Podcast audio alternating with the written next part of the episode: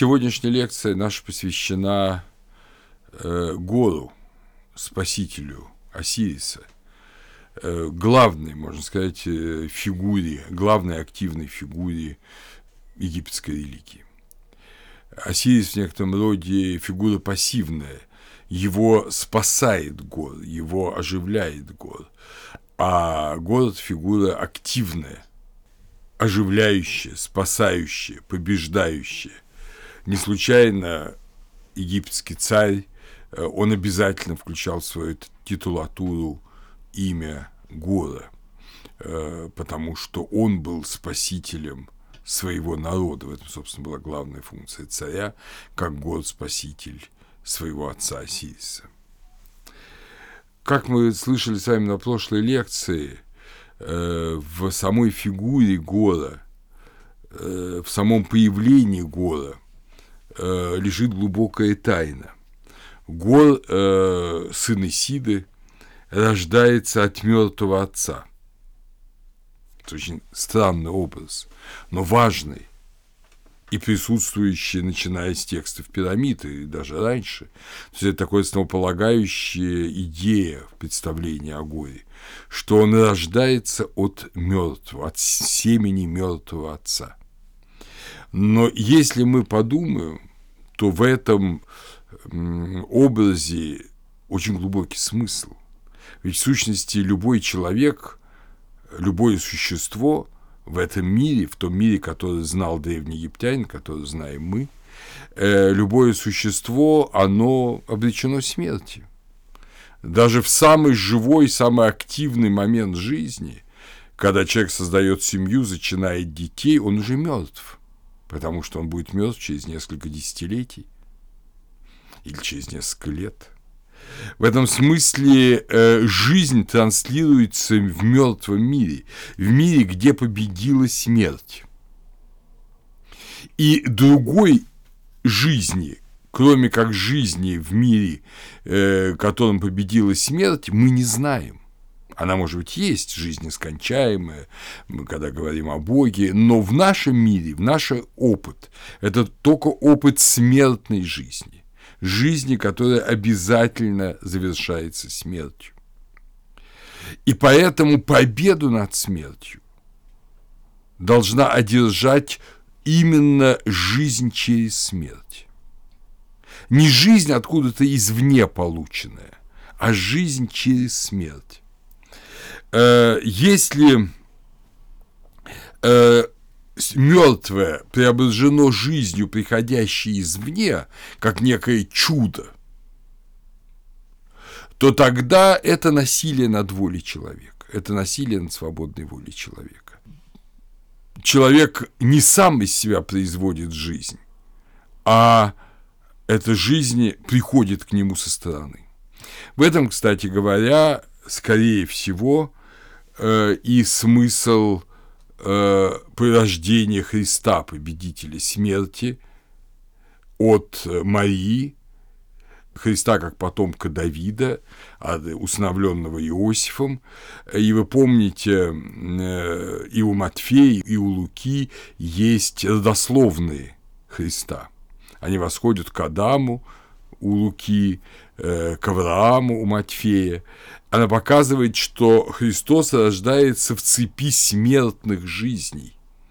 Он не только приходит извне, но он рождается в ряду смертных жизней. Это очень важный момент. И кульминация этого рождения – это рождение от Богородицы. Нам еще не раз придется сравнивать этот таинственнейший момент – э, как его называют в христианском богословии, Иисуса с кором. Там есть действительно какие-то переклички. И вот это первое. Гор-младенец, гор-пократ, гор-пократ или вышний ребенок, да, хор-па-хелт, вышний ребенок. Э, это как раз э, Гор, э, сын Исиды. Он рожден от Исиды. И он изображается соколом, универсальный образ Гора, но соколом, лежащим на своем брюшке, не стоящем на ногах. И Плутарх пишет, что Гарпократ имел слабые ноги. Э, так же, как и Гор Сопт, Гор готовый, готовый сразиться за своего отца. Вот гор Сопт, гор Пократ – это гор, имеющий слабые ноги. Тоже символ очень интересный. Почему вот этот э, э, образ так важен? Э, иероглиф гора Сопта – сокол – в короне, в небесной короне, в белой египетской царской короне, но лежащий на брюшке, не стоящий на ногах. Дело в том, что в этом образе показывает, что он имеет вот эту природу, полученную от умершего, от мертвого отца. Он э, не вполне крепок, он не вполне э, божественен, как бы. В нем есть некоторая слабость, которую надо победить. Э, это важный очень момент. Опять же, перекличка с Иисусом. Э, да, он не имеет, Иисус не имеет греха, но он э, имеет все человеческие слабости. В отличие от Бога, который не имеет никаких слабостей. Иисус ему может быть голодным, может быть уставшим, может хотеть спать, может даже, как сказано в одной вести Евангелии, выйти из себя, совершить экстасис. Вот, может бояться, страшиться – э, моления чаши. То есть это результат его, как сказал бы христианский богослов, человеческого естества. Он этим знаменует свое человеческое естество. И не случайно в символе веры говорится о том, что э, Иисус на кресте страдал, и страдаше, и погребенно, да, помните? Вот, то есть он не имитировал страданий, как говорят, скажем, манихеи, а он или мусульмане, а он действительно страдал э, как человек. И вот это несовершенство, а страдание это всегда несовершенство, это признак несовершенства, э, вот, э, он очень ясно виден и в этой ассирической, в модели гора э, Сопта, гор Горпократа, вот в том, что у него как бы слабые ноги. Вот он он во всем божественный, у него божественная корона, корона царя неба, царя небесного. Но э, ноги, которым он касается земли, слабы. Слабы, как они слабы у всех земнородных, которые обречены на смерть. Но этот э, земнородный, он э, призван не к тому, я имею в виду Гора, чтобы э, тоже умереть, но чтобы победить смерть. Но для этого он должен быть подобен нам. Вот в этом интересный такой образ. Э, Гора именуют соколом, изображают соколом. Но само по себе слово «гор» оно не имеет никакого отношения к слову, к имени сокол. Э, сокол по-египетски – это бик, совсем другое слово. Слово «гор» э, – это причастие глагола Эм, или быть удаленным, быть как бы удаленным ввысь, быть вознесенным, превознесенным. То есть э, это явная направленность вверх. Э, то есть это то, что находится превыше всего. То, что мы вполне можем, используя и греческий, и славянский термин, называть словом «вышний». «Вышний». Э, город – это тот, кто выше всех, кто превознесен над всеми.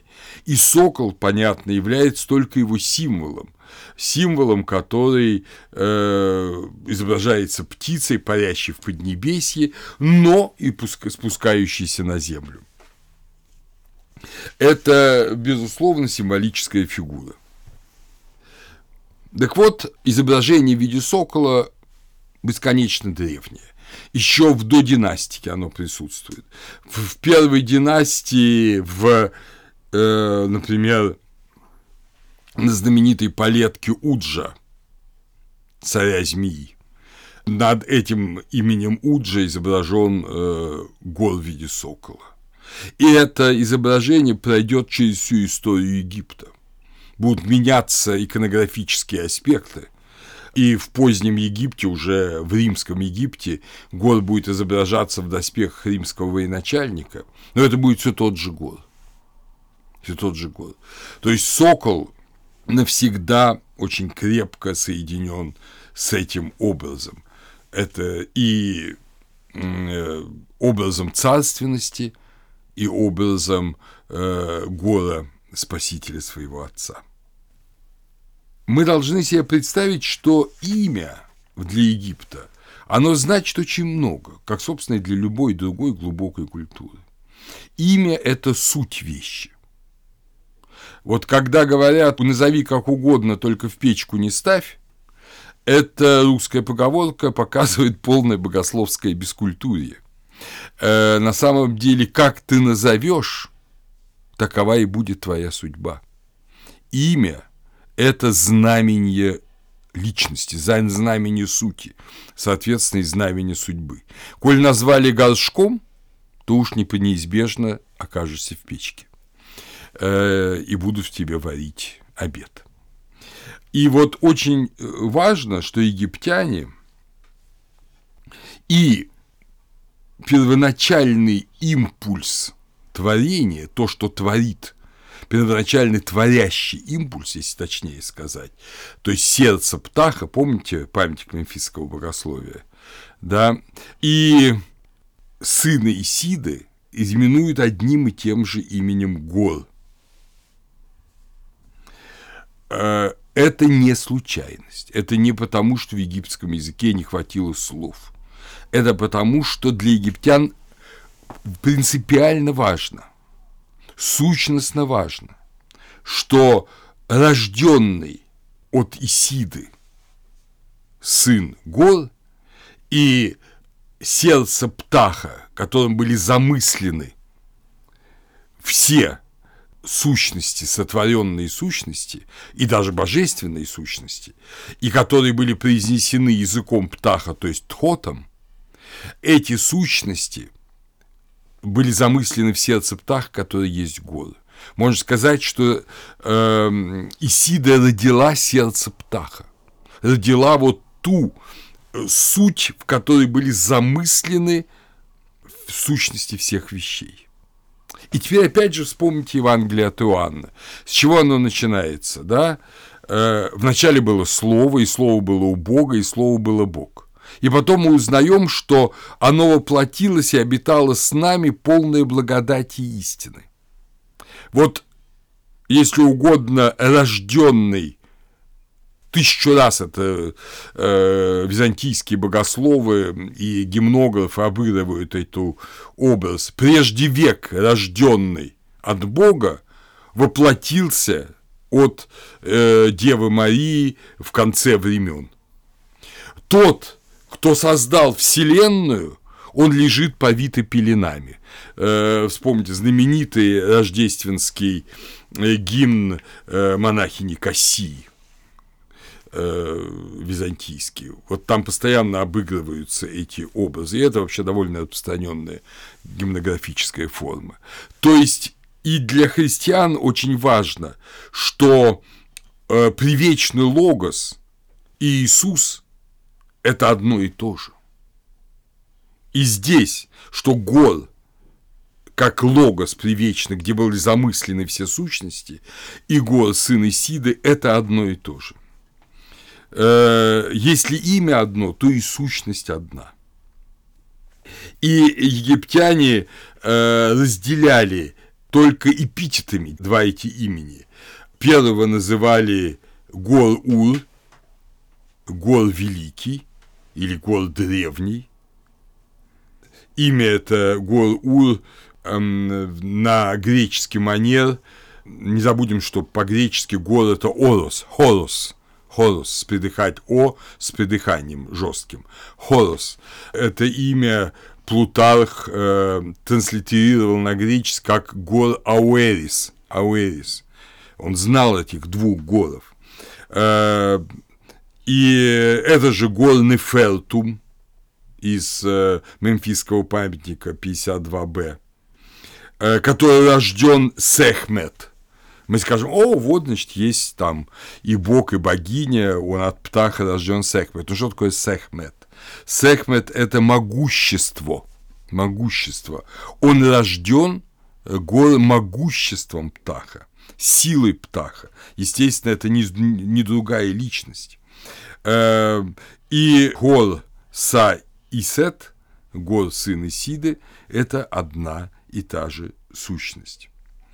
Вот это очень нам важно понять. Запомним еще раз, просто повторим, пройдем это, что гор Ур, гор древнейший, гор сердца птаха, гор Нефертум, то есть благая полнота атома, гор, э, рожденный вот от птаха его могуществом, и гор, рожденный Исида от мертвого Осириса, это одна и та же личность. Вот это важнейший момент, но и непростой момент. Интересно, что египтяне хотя ясно говорят, что Гор сын Исиды, но они специально как бы, путая египтолога, говорят, что Гор не только сын, но и брат Осириса. Запутавшись в конец Плутарх, говорил о том, что он э, сын Осириса от Исиды, а брат Осириса потому, что Гор был зачат, э, вот Гор Ур, Ауэрис, был зачат еще в чреве Нут, то есть когда Э, Осирис э, и Исида еще были в чреве Нут, а то есть еще не приобрели своей особой личностности. Вот такие вот странные, ну, видимо, он так осмысливал, а может, так ему рассказывали э, египетские жрецы. Но в любом случае и в текстах пирамид горы именуются и сыном, и братом Осириса, сыном Птаха, сыном Ра, сыном Геба. С другой стороны, Ра именуется глазом гора очень много возможностей, чтобы запутаться. Мать Гора – это, безусловно, Исида, но это и по определению Хатхор. Хатхор – это дом Гора. И в Хатхор изображается иероглифически знаком дома, ну, то есть такой план постройки, и в нем внутри находится стоящий сокол. То есть это любая утроба, из которой родился Гор, это Хатхор, любое женское начало. Это, конечно, и Сехмет, это и Нут, мать Гора, э, тексты пирамид 823. Э, в чем тут дело? А дело в том, что египтяне, в отличие от греков, не стремились создать непротиворечивые генеалогии богов. Если вы помните, что э, сами греки говорили, что вот такие непротиворечивые генеалогии богов создали, и за это их особо ценили, Гомер и Гесиод то есть в 9-8 века до Рождества Христова. До этого, видимо, ничего подобного не было и у греков. И это не случайно. Но когда греки потеряли глубину веры, и когда они не только, понимаете, до этого Бог и человек действительно были переходящие образы, но только потому, что человек – это образ Божий. А э, в какой-то момент происходит инверсия, и люди начинают считать, что Бог подобен человеку. Э, не человек подобен Богу, а Бог подобен человеку. И, соответственно, ну какому человеку? Эмпирически известному, э, подобному нам. То есть человеку несовершенному, греховному, ошибающемуся.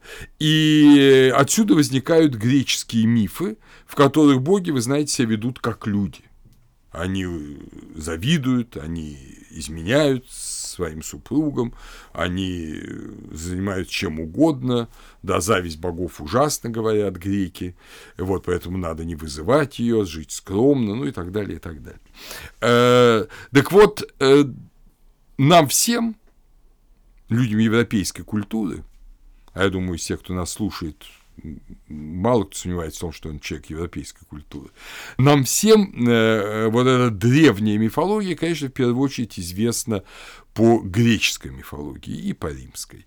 А греческую мифологию для людей русской культурного ареала, безусловно, изложили и с детских с молодых ногтей, как говорят, э, прививали Фадей Францевич Зелинский и Николай Альбертович Кун легенды и мифы Древней Греции.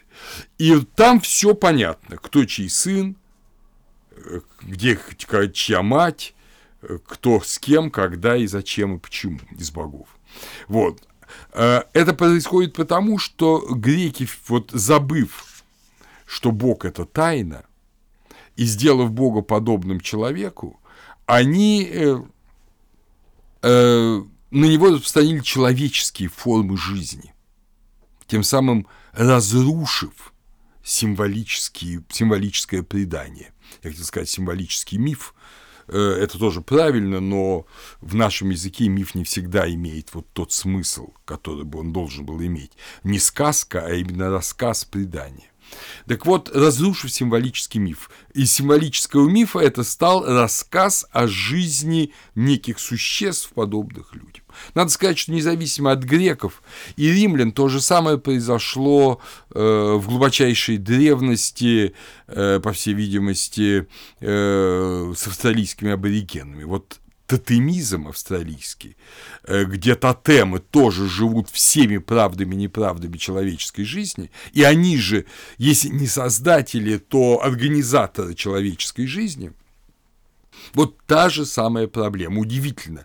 Греческая мифология, кажется, высокой культуры, культуры Гомера и Платона, становится, если угодно, формой цивилизованного тотемизма. Невероятно, но факт. И в обоих случаях, кстати говоря, одна и та же интересная черта. У греков вы никогда не докопаетесь, как был создан мир идея создания мира отсутствует. И рассказано только о организации мира Ураном, Геей, Кроном, Реей, там, э, Зевсом, э, Герой э, и так далее о том, как похищает Прометей огонь.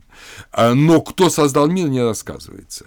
И в тотемной религии Австралии то же самое. Создатель мира вынесен за скобки, о нем не говорят, говорят лишь об организации мира э, вот этими тотемными основателями родов, кланов, которым поклоняются австралийцы.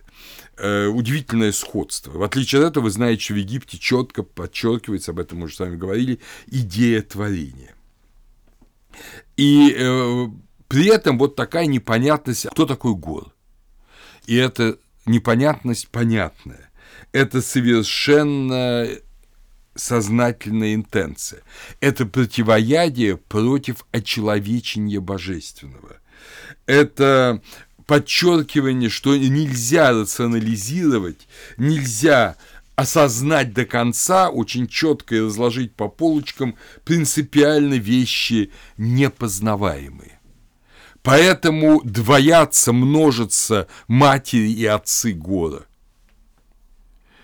ни один египтолог не сможет вам сказать э, и рассказать вот это мифы и легенды Древнего Египта. Если такую книгу вы найдете, а они, к сожалению, иногда издаются, то это просто жалкая пародия на того же Николая Куна, э, и она явно очень натянута с точки зрения реального египетского богословия. Но кое-что о горе не только можно сказать, но об этом о нем всегда говорится. Гор всегда сын. Это очень важно. Он гор э, отмститель, да, гор сопт. Гор отмститель, гор готовый встать за своего отца. Он э, хороший сын. Он сын, который готов жертвовать собой ради отца. А сын ведь это тоже удивительное явление. Понимаете, опять же, когда мы говорим о э, древнем богословии, не дискурсивном, а, если угодно, э, богословии предания, мифологическом богословии, э, то мы должны понять, мы ясно должны понять, что да, используют самые простые слова, потому что в то время люди не знали сложных терминов, их не выдумывали, их выдумают потом – Э, уже их начали, правда, выдумывать жрецы, там то тот же, да, ОМОН, например, э, вот, но э, даже, может быть, Осирис, но это только начало. Это их выдумать, будут выдумывать потом, когда будут какие-нибудь перихорезис там говорить, там греческие богословы, вполне правильные слова, но очень сложные. А э, древний человек говорил очень просто. Он говорил «сын», и имел в виду не вот мальчика, появившегося от э, папы э, через маму, а имел в виду, что это нечто, что продолжает своего отца, что является его, если угодно, копией, но свободной, независимой от отца. Э, это его бессмертие в этом мире. Потому что есть такой один египетский текст, это ну, старинный текст получения Птахотепа, где говорится о том, что вот когда хороший сын у отца, вот умер отец, а люди даже и не замечают этого, потому что его сын, он настолько продолжает дело своего отца, что как будто бы отец и не умирал, только омолодился. Э, как бы обновиться, яко Орле, юность твоя. Дела с хорошего сына – это продолжение дел отца. Э, с одной стороны, сын – независимое существо, с другой стороны, он вырос из семени отца, как колос вырастает из пшеничного семени, брошенного в землю. То есть он воспроизводит это э, своего отца полностью. И в этом смысле э, можно сказать, что так же, как вот, скажем, Вообще вы помните, что на Востоке, да и не только на Востоке, долгое время существовала традиция э, семейного продолжения профессии. Вот считалось, что сын, ну, грубо говоря, сапожника, хорошо, если он станет сапожником, сын военного – военным, сын царя – царем. И так же, как то, что не успел сделать царь не все он замыслил, не все свершил, э, что он замышлял. Это сделает его сын. Он будет э, его продолжением. А, а где-то он будет и отмстителем за своего отца, если отец был оскорблен, унижен, а то и убит какими-то своими врагами. На этом построено очень много и в истории, и в литературе. И в этом смысле можно говорить, что Птах творит гором. Вот он, являясь отцом гора, как вот гор в нем, как вот эта творящая внутренняя сущность, и он этой сущностью творит, так же как э, сын э, продолжает дело отца и создает то, что уже не может создать отец в этой земной жизни. Э, это первое. Э, поэтому можно сказать, что и Атум, и Хнум, и Амон – это гор. Так же, как можно сказать, что э, любой отец – это и его сын. Сын и отец одно. Опять же, помните это евангельское «я и отец одно». Да? Э, значит, это первое, вот эта идея сыновства. Я думаю, теперь она понятна. Второе – это гор связан с рождением с рождением обязательно. Гор рождается. Если в этой предвечности он рождается от могущества птаха без матери, то в мире, где уже есть разделение полов, а не забудем, что гор Сопт рождается уже в мире, где есть люди. Он не до творения мира появляется, он появляется уже в мире сотворенном, созданном, где есть люди. Вот, там он рождается от соединения полов. У него есть мать. Это вот универсальная хатхор.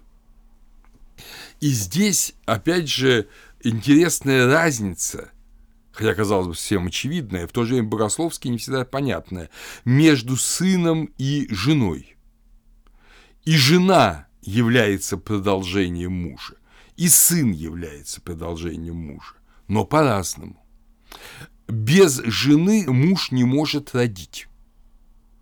Поэтому э, муж рождает через жену. Но к рождению Жена не может, по, по древним представлениям, сейчас генетически мы знаем, что это не совсем так, но по древним представлениям к, к рождению жена не может добавить ничего, кроме своего естества. Она не добавляет сущность. Сущность идет от отца. Эм, и вот э, в этом смысле жена не свободна. Вот если она уже жена, если она принимает семя мужа, она не свободна добавлять или не добавлять. Рождается то, что привнес в эту жизнь отец. А э, сын, он свободен, и он может продолжить дело отца, быть хорошим сыном, а может отвергнуть дело отца, быть плохим сыном. Понимаете, сейчас у нас и для матери дается огромная свобода, она может просто убить это семя э, своего мужа и не дать вообще рождения, да, сделать аборт. Но в древности это не вкладывалось э, в сознание человека и, естественно, в символическую мифологему не входило. Э, Итак, э, сын продолжает дело отца свободно, но без утробы матери он не родился бы в этом мире. Он входит в этот мир через утробу матери. И в этом смысле мать является соединением трансцендентного, если Отец Небесный, и имманентного, этот земной мир. Э, в этом смысле э, через мать Бог входит в этот мир. Исида дает рождение э, э, гору в этот мир, в земной мир.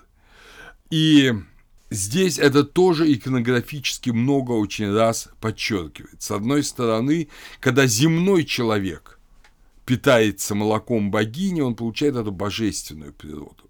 С другой стороны, когда гор питается молоком Исиды, он получает эту земную природу.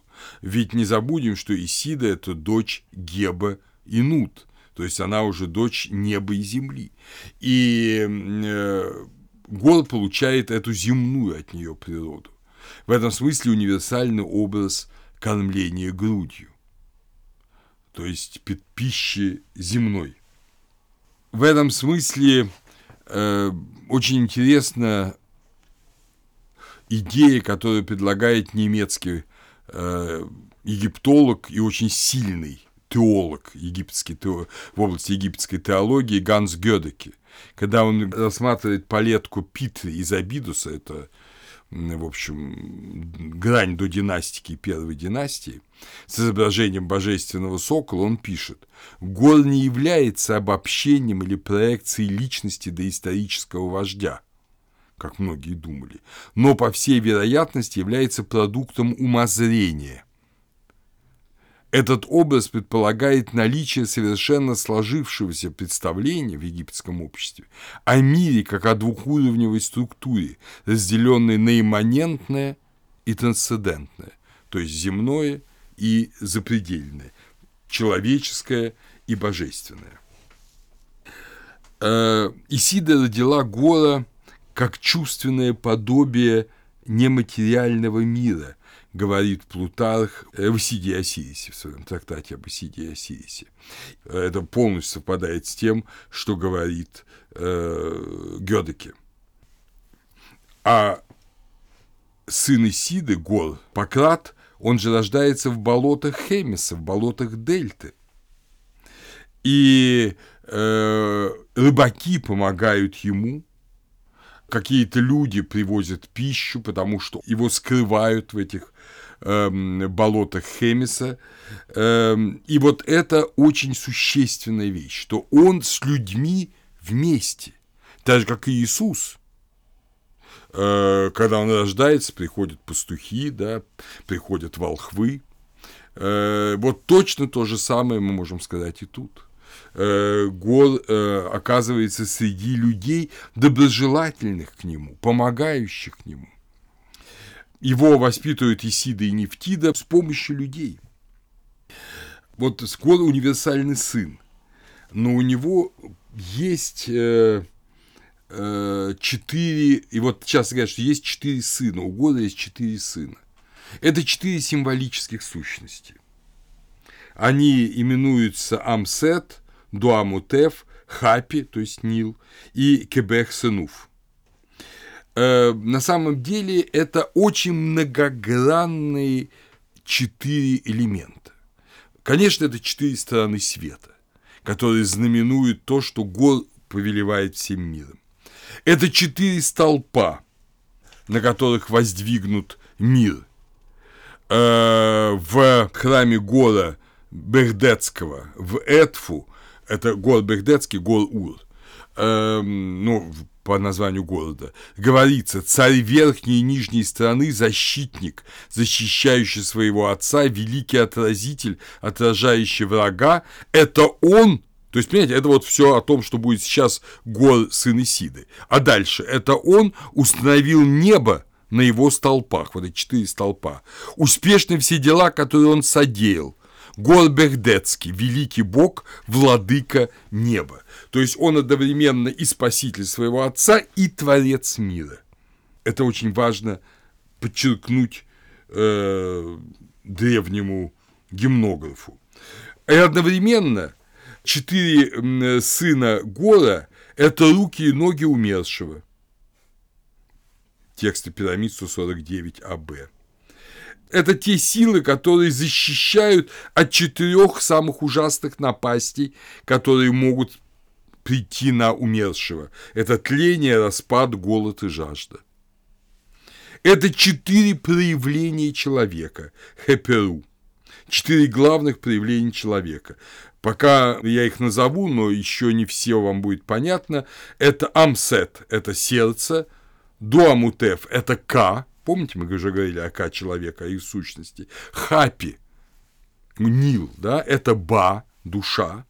Э, опять же, об этом потом будем говорить позже, что такое Ба, но пока скажем душа. И Кебек Сенуф – это тело. Это тело.